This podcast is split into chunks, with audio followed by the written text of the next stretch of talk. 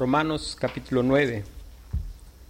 Dice la palabra de Dios, verdad digo en Cristo, no miento, y mi conciencia me da testimonio en el Espíritu Santo, que tengo gran tristeza y continuo dolor en mi corazón, porque deseara yo mismo ser anatema, separado de Cristo, por amor a mis hermanos, los que son mis parientes según la carne que son israelitas, de los cuales son adopción, la gloria, el pacto, la promulgación de la ley, el culto y las promesas, de quienes son los patriarcas, de los cuales según la carne vino Cristo, el cual es Dios sobre todas las cosas, bendito por los siglos. Amén. No que la palabra de Dios haya fallado, porque no todos los que descienden de Israel son israelitas, ni por ser descendientes de Abraham son todos hijos, sino en Isaac te será llamada descendencia. Esto es, no los que son hijos según la carne son los hijos de Dios, sino que los que son hijos según la promesa son contados como descendientes. Porque la palabra de la promesa es esta, por este tiempo vendré y Sara tendrá un hijo. Y no solo esto, sino también cuando Rebeca concibió de uno, de Isaac nuestro padre, pues no habían aún nacido, ni habían hecho aún ni bien ni mal, para que el propósito de Dios conforme a la elección permaneciese, no por las obras, sino por el que llama, se le dijo, el mayor servirá al menor. Como está escrito, a Jacob amé, mas a Esaú aborrecí. ¿Qué pues diremos? ¿Que hay injusticia en Dios? En ninguna manera. Pues a Moisés dice, tendré misericordia del que yo tenga misericordia, y me compadeceré del que yo me compadezca. Así que no depende del que quiere ni del que corre, sino de Dios que tiene misericordia. Porque la escritura dice a Faraón, para esto mismo te he levantado para mostrar en ti mi poder y para que mi nombre sea anunciado por toda la tierra. De manera que de quien quiere tiene misericordia, y al que quiere endurecer, endurece. Pero me dirás, ¿por qué pues inculpa? Porque ¿quién ha resistido a su voluntad? Mas antes, oh hombre, ¿quién eres tú para que alterques con Dios? Dirá el vaso de barro al que lo formó, ¿por qué me has hecho así? ¿O no tiene potestad el alfarero sobre el barro para hacer de la misma masa un vaso para honra y otro para deshonra? ¿Y qué si Dios, queriendo mostrar su ira y hacer notorio su poder, soportó con mucha paciencia los vasos de ira preparados para destrucción y para hacer notorias las riquezas de su gloria, las mostró para con los vasos de misericordia que él preparó de antemano para gloria, a los cuales también ha llamado, esto es, a nosotros, no solo de los judíos, sino también de los gentiles.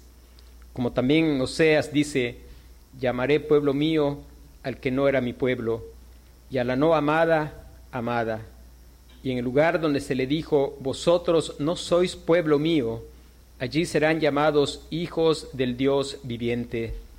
También Isaías clama tocante a Israel, si fuera el número de los hijos de Israel como la arena del mar, tan solo el remanente será salvo, porque el Señor ejecutará su sentencia sobre la tierra en justicia y con prontitud.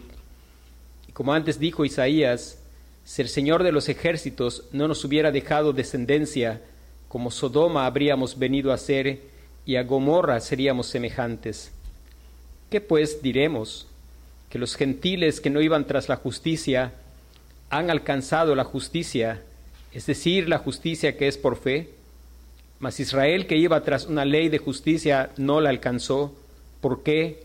Porque iban tras ella no por fe, sino como por obras de la ley, pues tropezaron en la piedra de tropiezo. Como está escrito, He aquí pongo en Sión piedra de tropiezo y roca de caída, el que creyere en él no será avergonzado. Amén.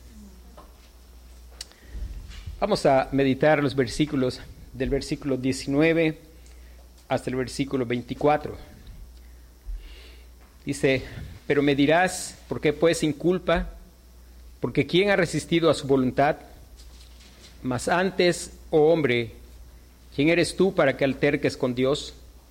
Dirá el vaso de barro al que lo formó, ¿por qué me has hecho así? ¿O no tiene potestad el alfarero sobre el barro para hacer de la misma masa un vaso para honra y otro para deshonra? ¿Y qué si Dios, queriendo mostrar su ira y hacer notorio su poder, soportó con mucha paciencia los vasos de ira preparados para destrucción, y para hacer notorias las riquezas de su gloria, las mostró para con los vasos de misericordia que él preparó de antemano para gloria, a los cuales también ha llamado, esto es, a nosotros, no solo de los judíos, sino también de los gentiles. Versículo 21 dice, o no tiene potestad el alfarero sobre el barro para hacer de la misma masa un vaso para honra y otro para deshonra? ¿O no tiene potestad el alfarero? Esa palabra potestad puede ser también traducida como derecho. Y nuestro tema esta noche es el derecho de Dios. El derecho de Dios. Vivimos una época en que la gente está siempre y constantemente hablando de derechos todos reclamando derechos. La gente piensa demasiado en sus derechos y pocos reflexionan en Dios y su absoluto derecho. Y el apóstol Pablo nos llama la atención hacia Dios y su absoluto derecho. Es bien importante el que podamos conocer a Dios tal y como Él se ha revelado en la Escritura. Recuerde que la vida eterna es conocer a Dios. Cristo vino para dar a conocer a Dios. Él es, dice la Escritura, Dios nadie le vio jamás el unigénito Hijo que está en el seno del Padre. Él le ha dado a conocer. Cuando pensamos en el derecho de Dios, tenemos que pensar en dos de sus atributos. Uno es la supremacía de Dios y el otro es su soberanía. De hecho, el apóstol Pablo está haciendo énfasis y hablando aquí acerca de la soberanía, la soberanía absoluta de Dios. Es importante que podamos reflexionar en estas perfecciones del carácter de Dios. Dios es, Dios es supremo sobre todas las cosas. Dios está por encima de su creación. Él es suficiente en sí mismo. Él es, está muy por encima de sus criaturas. Él no está sujeto a nadie, Él es absolutamente libre. Y la soberanía es el ejercicio de esa supremacía, es la puesta en práctica de su supremacía. Cuando nosotros miramos este pasaje, el apóstol Pablo ha dicho y ha hablado acerca de la soberanía de Dios en la salvación el hecho de que Él soberanamente puede decidir tener misericordia de quien Él quiere tener misericordia y endurecer a quien Él quiera endurecer. Y en estos versículos el apóstol Pablo va a mostrar dos, dos cosas importantes. La primera es cuestionar el derecho de Dios es la característica del hombre natural. Cuestionar el derecho de Dios, cuestionar el derecho de Dios es cuestionar su supremacía sobre todas las cosas, es cuestionar su soberanía, es cuestionar que Él tiene derecho absoluto. Y esa es la característica del hombre natural. Y en segundo lugar, el apóstol Pablo va a mostrarnos que Dios tiene absoluto derecho. Cuando nosotros miramos el versículo 19, nos encontramos con dos preguntas, dos preguntas que suenan a, a reclamo. De hecho, el apóstol Pablo se encarga de, ponernos en un contexto de que esta es, este es un reclamo. Y este es un reclamo tan antiguo. Y yo creo que cada persona que ha caminado por este mundo, por lo menos en lo personal, puedo decir que fue mi experiencia el tener tiempos de reclamo. Cuando uno lee la escritura y si tú tienes esas mismas preguntas es que has entendido perfectamente bien lo que Dios está queriendo decir que Él tiene misericordia de quien Él quiere tener misericordia. Y la respuesta del corazón rebelde, del corazón engañoso y perverso es entrar en discusión con preguntas de discusión, que entienden claramente lo que se está diciendo. Dice, pero me dirás, ¿por qué pues inculpa? En otras palabras, podríamos decir, ¿por qué Dios todavía nos echa la culpa? Y la segunda pregunta, ¿quién puede, pues, ¿quién puede oponerse a su voluntad? Y algo deja claro ahí, que en verdad estás captando su supremacía, estás captando su soberanía. Pero el problema no es que no lo estés captando, sino la rebelión del corazón. El corazón rebelde, el corazón que no quiere aceptar esa verdad. Y lo que el apóstol Pablo hace es, ante esas preguntas, que seguramente fueron preguntas con las cuales muy probablemente el apóstol Pablo personalmente quizá lidió en algún tiempo, quizá preguntas que surgían de algunas personas que entre varias pensaban que la palabra de Dios había fallado. Pablo ha dejado claro que no es que haya fallado, lo que ha fallado es entender cuál es el propósito de Dios de salvar un pueblo que es el verdadero Israel y el, el derecho que él tiene sobre su creación. Y el apóstol Pablo, lejos de, lejos de querer disculpar lo que está diciendo o explicarlo de alguna otra manera, el apóstol Pablo en amor, podemos saber que es en amor porque él ha, ha, mostrado compasión cuando empieza este capítulo. Dice, verdad digo en Cristo, no miento y mi conciencia me da testimonio en el Espíritu Santo que tengo gran tristeza y continuo dolor en mi corazón. Si estás haciendo estas preguntas, pues eres una de las personas por las cuales los creyentes sienten dolor como Pablo sentía. No importa si tú te consideras judío o el día de hoy te consideras parte de la cristiandad o te consideras cristiano. En realidad eres una persona que causas dolor porque estás haciendo preguntas equivocadas que muestran que entiendes, pero hay una resistencia de tu voluntad hacia aquello que estás entendiendo perfectamente. Ahora, el apóstol Pablo dice, en lugar de disculparse, él va a lanzar unas preguntas, que son preguntas, si usted quiere, duras, fuertes. No obstante, vienen de un corazón compasivo. Y es necesario hacer esas preguntas el apóstol Pablo, antes de hacer esas preguntas, dice, más antes, antes de empezar con esas preguntas, Pablo prácticamente está diciendo, estás preguntando, detente, para, haz una pausa, detente.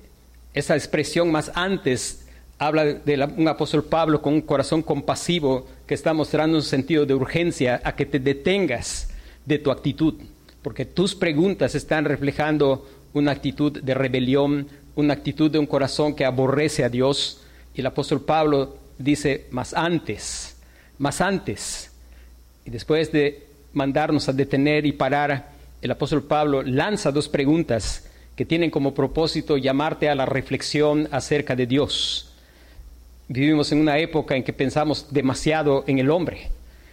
El hombre piensa tener derechos, hay algunos que se están a, haciendo dueños de derechos incluso del mismo Dios, de querer creer que tienen potestad de incluso de negar la realidad, de negar cosas que Dios ha establecido en su creación. Y Pablo, ante este tipo de actitud, llama y te llama con urgencia el apóstol Pablo, Dios, el Espíritu Santo, utilizando al apóstol Pablo. Y es mi intención también hoy llamarte, detente y piensa en estas preguntas para reflexionar acerca de Dios, acerca de Dios que tristemente, como en aquel tiempo en que el apóstol Pablo estaba caminando en esta tierra y llegó a un altar que estaba al Dios no conocido. El llamado es a que reflexiones, porque el Dios no conocido es Dios que quiere revelarse a través de la exposición de su palabra a través de la exposición del Evangelio y te llama a detenerte y reflexionar acerca de quién, de quién es en primer lugar.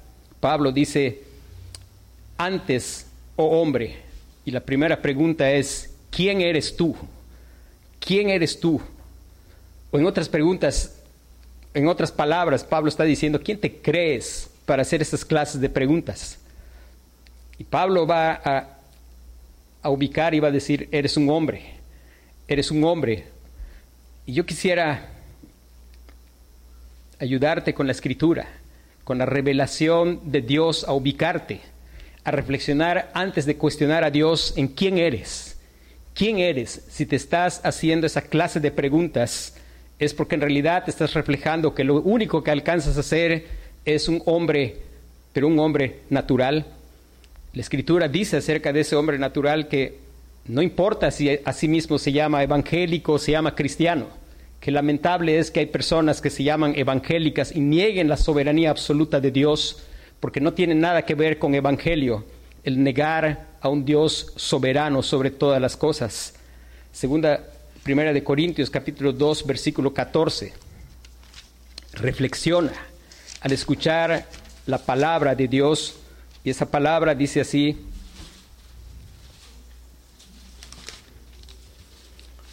Pero el hombre natural no percibe las cosas que son del Espíritu de Dios, porque para él son locura y no las puede entender porque se han de discernir espiritualmente.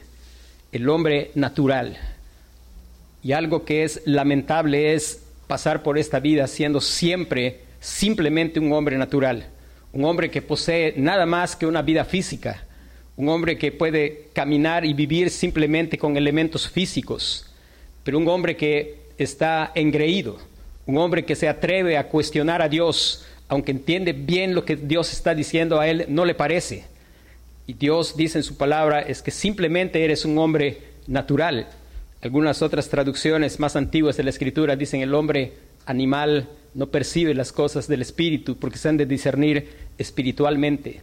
Esa es la manera en que todo hombre ha nacido en esta tierra, muerto espiritualmente. No hay deseo por Dios y su palabra. Es un hombre que puede estar dentro de la cristiandad. La Biblia dice también que, oh hombre, detente ¿Quién eres que estás cuestionando a Dios?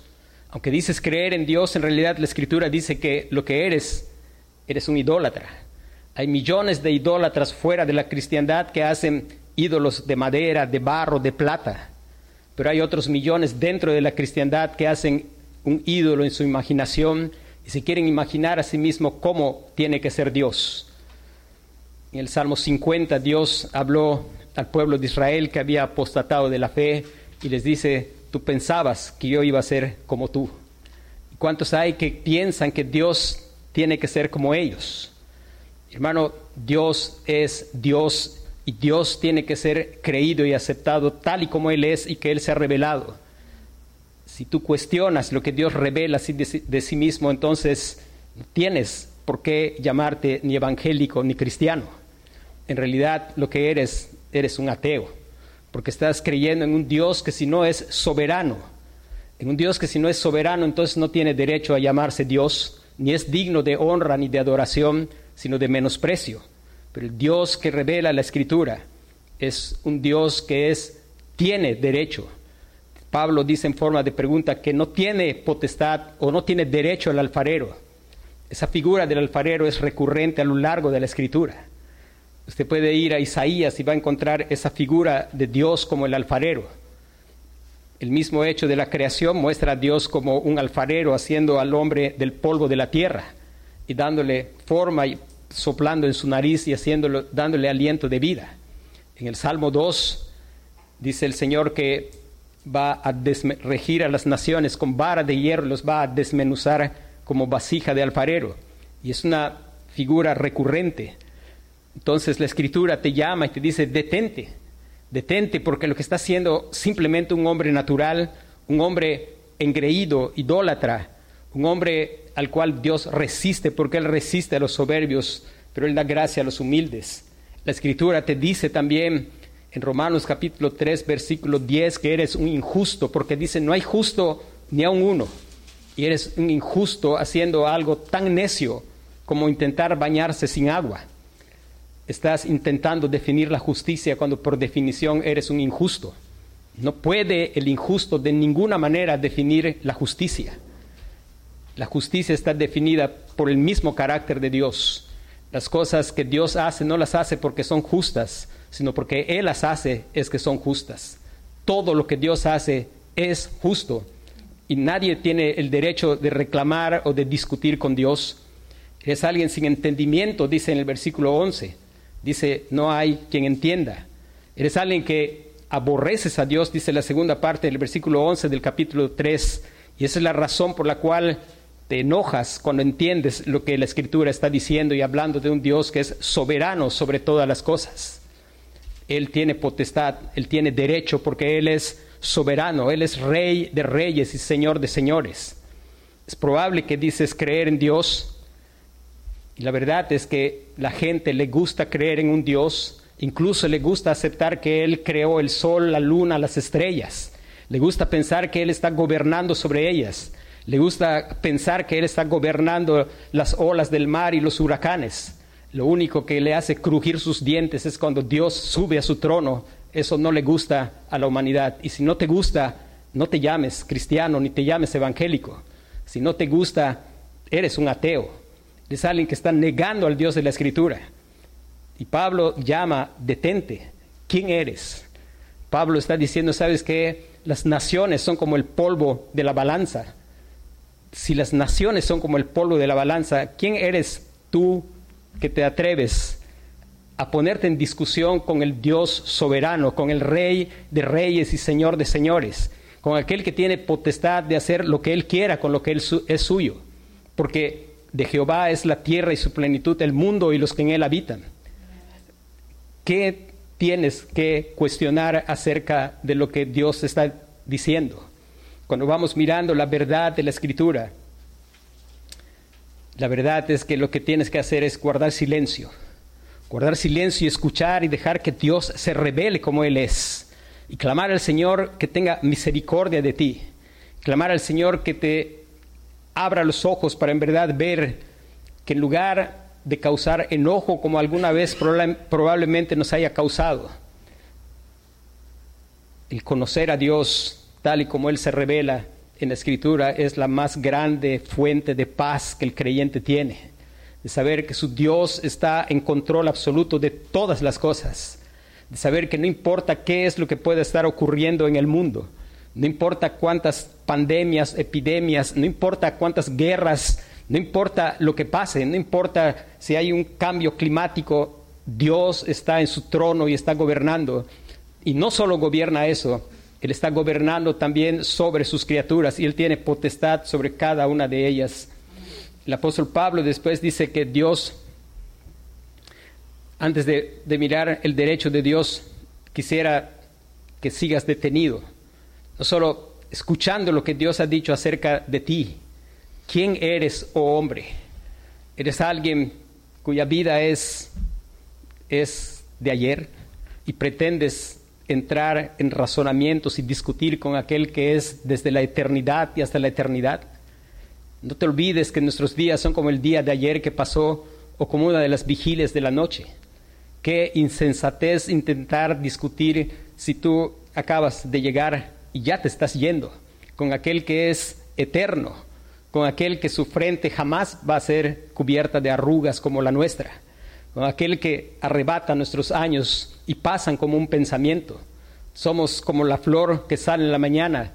A la mañana florece y crece, a la tarde es cortada y se seca y piensas ponerte en discusión con aquel que es todo sabiduría, con aquel que conoce las cosas de principio a fin, con aquel que es dueño absoluto de todas las cosas.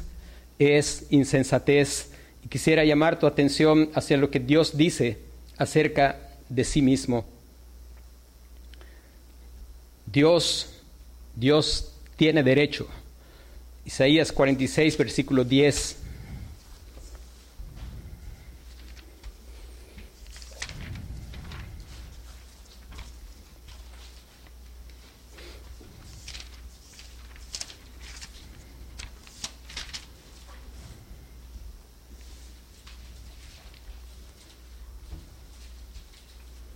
Dice versículo 9 y 10, acordaos de las cosas pasadas desde los tiempos antiguos, porque yo soy Dios y no hay otro Dios, y nada hay semejante a mí, que anuncio lo por venir desde el principio y desde la antigüedad, lo que aún no era hecho, que digo, mi consejo permanecerá y haré todo lo que quiero. Hermano, ese es Dios verdadero, un Dios que hace todo lo que quiere. un Dios que tiene misericordia del que quiere tener misericordia y endurece al que quiere endurecer. Hace todo lo que quiere y que en verdad estás entendiendo cuando dices que no hay quien resista su voluntad. Es cierto, es verdad, esa es toda la verdad. Efesios capítulo 1, versículo 11 nos revela un Dios que hace todas las cosas según el designio de su voluntad para la alabanza de la gloria de su gracia. Podríamos recorrer la escritura y mirar a ese Dios que está en los cielos. Nuestro Dios está en los cielos. Todo lo que quiso ha hecho. Isaías 45, versículo 9. Dice, dice algo que espero que te detenga. Así como por la gracia de Dios en su amor nos detuvo a muchos que alguna vez tuvimos esa actitud. Y dice, ay del que pleitea con su hacedor el tiesto con los tiestos de la tierra, dirá el barro al que lo labra, ¿qué haces? ¿O tu obra no tiene manos? Ay del que dice al Padre, ¿por qué engendraste a la mujer, por qué diste a luz? Así dice Jehová, el Santo de Israel y su formador, preguntadme de las cosas por venir, mandadme acerca de mis hijos, acerca de la obra de mis manos. Yo hice la tierra y creé sobre ella al hombre, yo, mis manos extendieron los cielos y a todo su ejército mandé. Yo los desperté en justicia y enderezaré todos sus caminos. Él edificará mi ciudad y soltará mis cautivos, no por precio ni por dones, dice Jehová de los ejércitos. Ese es el Dios de la Biblia. Y hay un clamor terrible. Hay un ay de maldición Ay de ti si te mantienes en esa actitud de seguir cuestionando la soberanía del Dios del cielo y de la tierra, de aquel que tiene potestad sobre su creación. Una, cosa importante que el apóstol Pablo dice, Dios tiene el derecho, segunda cosa, dice, Dios tiene el derecho de hacer de la misma masa. Y ya lo importante que notar es, Dios tiene el derecho de hacer de la misma masa y esa misma masa en sí misma es una masa ya endurecida. Ese es un punto que nosotros no debemos pasar por alto.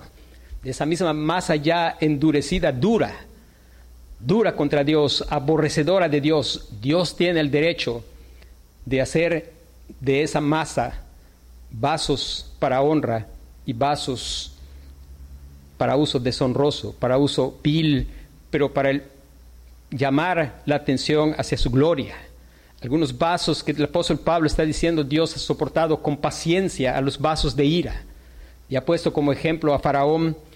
Y hermano, cada persona que sigue cuestionando y que sigue levantando el puño, resistiendo, aunque déjame decir que aunque aceptes soberanía de Dios en casi todo, pero no quieras aceptar soberanía de Dios en la salvación, o Dios es soberano sobre todo, o no es soberano sobre nada.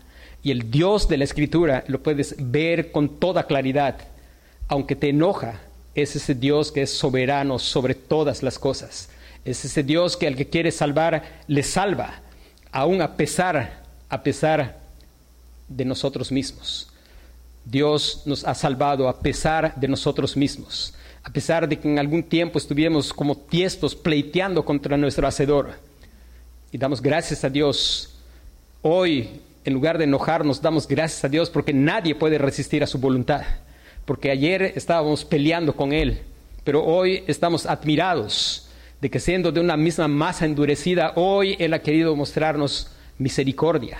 Hoy Él ha querido salvarnos por el puro afecto de su voluntad, no porque somos mejores que otros, simple y sencillamente para alabanza de la gloria de su gracia lo ha hecho con nada que tenga que ver con nosotros y con todo que tiene que ver con Él y sus propósitos eternos y su misericordia, su rica misericordia. El apóstol Pablo está encargándose otra vez de, recuerde que en la iglesia había conflictos entre los que venían con influencia judía, descendientes de judíos y judíos mismos que habían sido alcanzados por el Evangelio, dejándoles claro que Dios había escogido vasos para honra por su elección tanto de los gentiles como de los, de los judíos, porque el verdadero Israel no lo es el que lo es físicamente, sino es aquel que Dios ha querido salvar. El apóstol Pablo es el ejemplo mismo de que Dios al que quiere salvar, le salva. No fue por la disposición del apóstol Pablo que él llegó a ser salvo. Es por la voluntad de Dios. Si hubiera sido la voluntad del apóstol Pablo, es seguro que él hubiera terminado sus días como perseguidor de la iglesia. Si fuera por nuestra voluntad, es seguro que nosotros estaríamos ahorita en cualquier otro lugar, menos en este lugar. Estaríamos quizá mirando la televisión y haciendo muchas otras cosas, pero menos estar sentados escuchando acerca del Evangelio glorioso de salvación y alegrarnos de saber que tenemos un rey que se sube en su trono y que queremos proclamar, aunque le caigamos mal a la gente, que Dios está en su trono y que tiene todo el derecho de hacer con lo suyo lo que Él quiera. Y que damos gracias a Dios porque quiso tener misericordia, porque debiendo desmenuzarnos igual que a todas las demás naciones, Él ha querido llevarnos al reino de su amado Hijo. Él que es rico en misericordia, por el gran amor con que nos amó, nos dio vida juntamente con Cristo, por gracia somos salvos. No es porque somos más listos o más inteligentes, es porque Él ha querido darnos vida. Antes no entendíamos, ahora entendemos porque Él nos dio el entendimiento. Antes le aborrecíamos y nos enojaba un Dios que es soberano pero hoy es la fuente de nuestra paz, de nuestra seguridad, de nuestra confianza, el saber un Dios que tiene todo en absoluto control. Hermano, ante eso, ante eso, ¿qué es lo que corresponde? Hay algo que es importante hacer notorio que Pablo ha estado mencionando y es que él, él tiene misericordia del que quiere tener misericordia. Él es el alfarero que de una misma masa puede hacer vasos para honra y Dios está haciendo todo para su gloria. A Faraón lo puso para mostrar su poder. Hermanos, Dios está mostrando su gloria. Dios mostró su gloria en Faraón. Y hoy nosotros, en base a ese endurecimiento de Faraón, es el gozo nuestro. Hoy Dios ha usado eso para que nosotros podamos tener confianza en Dios, que ellos confían en carros y aquellos en caballos, mas nosotros confiamos en el nombre del Señor de poder saber que nadie puede tocar a los escogidos de Dios. Note que esa salida es una representación de lo que es como Dios saca a su pueblo del mundo para llevarlo a la tierra prometida, para llevarlo a aquel tiempo glorioso de estar con el Señor y que si Él ha empezado una buena obra, pues las amenazas como lo fue Faraón, un mar enfrente que corta el camino. Dios usó a Faraón. El endurecimiento de Faraón tiene relación con el gozo de las naciones, con el gozo de los redimidos. Nos podemos gozar en los hechos portentosos del Señor, pero otra cosa importante que notar es que el Señor, el apóstol Pablo, cuando dice que Él tiene el derecho de mostrar misericordia con el que Él quiere mostrar misericordia y juicio con aquellos que Él con aquellos vasos de ira. En ningún caso, mi hermano, en ningún caso Dios deja de hacer justicia. No pienses que cuando Dios tuvo misericordia de nosotros lo hizo sin hacer justicia. Es importante que podamos recordar siempre, Dios de ningún modo va a tener por inocente al culpable. Ningún pecado quedará sin castigo. Y aquellos que fuimos objetos de su rica misericordia no fue no fue pasando por alto su justicia, se hizo justicia. El Señor Jesucristo es nuestra justicia. En Él se castigaron nuestros pecados. Cada uno de nuestros pecados es la razón por la cual el Señor Jesucristo estuvo en la cruz del Calvario. Allí Él voluntariamente ofreció su vida en favor de su pueblo. Mi hermano, Él llevó nuestros pecados en su cuerpo sobre el madero nosotros recibimos su misericordia, pero Él recibió sobre sí la justicia de Dios. Él fue hecho pecado. Allí, recuerde que siempre me gusta pensar en cómo miramos aquella, aquella ocasión en que Dios llamó a Abraham a ofrecer el sacrificio a Isaac y a veces pensamos qué bonito final. Hermano, recuerde, el final no estuvo en Génesis. Esa historia no terminó en Génesis. Esa historia terminó en el monte Calvario. La razón, la razón por la cual Isaac no fue degollado allí no es simplemente porque estaba un carnero. Ese carnero era una figura, una sombra leve de aquel verdadero cordero que ocupó el lugar de Isaac como ocupó el lugar de cada uno de sus redimidos. Hermano, hay, cuando Dios tiene misericordia, se ha hecho justicia. Y es bien importante que podamos recordar eso. Los pecados de los creyentes han sido ya castigados en la cruz del Señor Jesucristo, en el cuerpo del Señor Jesucristo. Él llevó nuestros pecados en su cuerpo sobre el madero. El castigo de nuestra paz fue sobre Él y por su llaga fuimos nosotros curados. Él viste de su justicia. Él vivió 33 años de una vida de perfecta justicia. Él dio satisfacción a la justicia del Padre. Él vivió la vida que usted y yo no somos capaces de cumplir. Y si tú crees en el Señor Jesucristo y confías en Él, Él te viste de su justicia. Y quisiera que pudiéramos terminar en el Salmo 2, donde está la misma figura de los vasos de barro.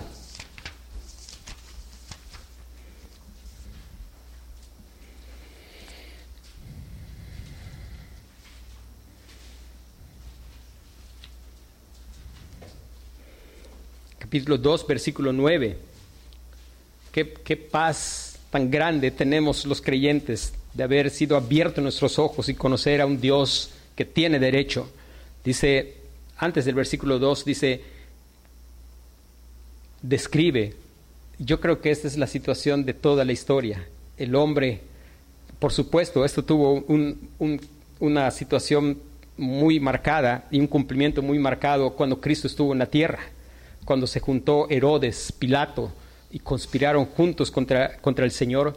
Pero esto no ha cambiado, las naciones están juntas y están tratando hoy siempre de quitarse las, ligaduras.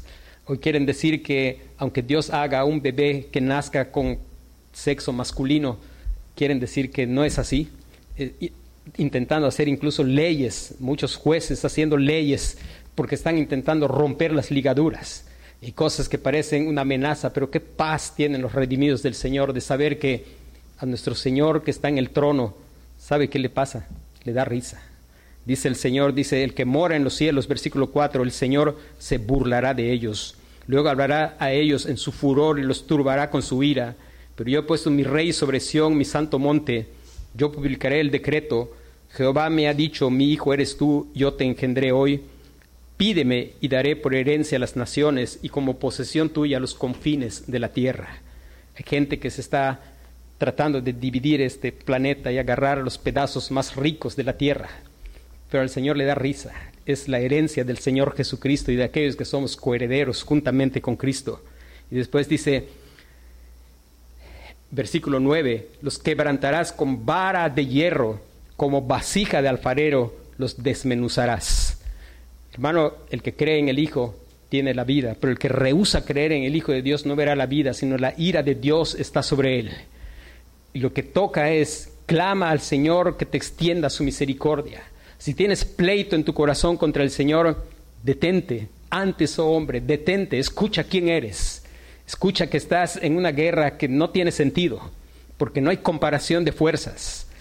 Escucha que si tú persistes así, el Señor Jesús va a quebrantarte como un vaso de deshonra, con vara de hierro. Y toda la creación va a aplaudir cuando tu condenación sea mencionada, porque se habrá hecho justicia. Pero el que cree en el Hijo tiene la vida, pero el que rehúsa creer en el Hijo no verá la vida, sino la ira de Dios está sobre él. Y la Escritura dice ahora, pues, oh reyes, sed prudentes, admitid amonestación, jueces de la tierra. Y hay jueces que están puestos allí para hacer leyes justas, y Dios les llama a ellos, llama a los presidentes, llama a, los, las supremas cortes a que, a que sean prudentes y admitan amonestación. Pero, oh jueces, Tal vez estás constituido también en juez, queriendo juzgar a Dios y pensando que no es justo que Él, pero Él tiene derecho y deja de ser un juez, admite amonestación y haz algo. Honra al Hijo, clama al Señor que te salve, que te extienda su misericordia, que te conceda honrar al Hijo para que, para que Él no se enoje y perezcas en el camino, pues inflama de pronto su ira. Pero qué bendición clama al Señor que te conceda confiar en Cristo y solo Cristo, en Cristo y su obra en la cruz, y nada más que en el Señor Jesucristo, porque son bienaventurados todos los que en Él confían. Y ellos serán en su bienaventuranza para alabanza de la gloria de su gracia. Cada uno de los redimidos del Señor es un trofeo a la gracia del Señor Jesucristo, a la gracia de Dios el Padre. Dios quiera que cada uno de quienes estamos aquí podamos recibir esa bienaventuranza de haber confiado en el Señor Jesucristo en lugar de ser desmenuzados con vara de hierro. Si estás erguido como juez, arrepiéntete. Clama al Señor que te conceda arrepentimiento. Si estás erguido como juez, sé prudente y reconoce que solo hay un juez de toda la tierra y tiene derecho. Él tiene todo el derecho. Y hoy, hoy hay misericordia. Un día no habrá más misericordia. Un día tendrás que admitir lo que no quieres admitir hoy. Un día te vas a arrodillar y vas a decir, Cristo es Señor. Y Dios será glorificado para gloria del Padre. Pero no habrá más salvación. Pero si hoy oyes su voz, arrepiéntete. Si hoy oyes su voz, deja de endurecer tu corazón y deja de cuestionar. Sabe algo, Dios tiene derecho. Dios tiene derecho. Que Dios te conceda aceptar hoy que Él tiene derecho y no que lo tengas que aceptar cuando no haya más esperanza de salvación. Ven al Señor Jesucristo. Vamos a orar.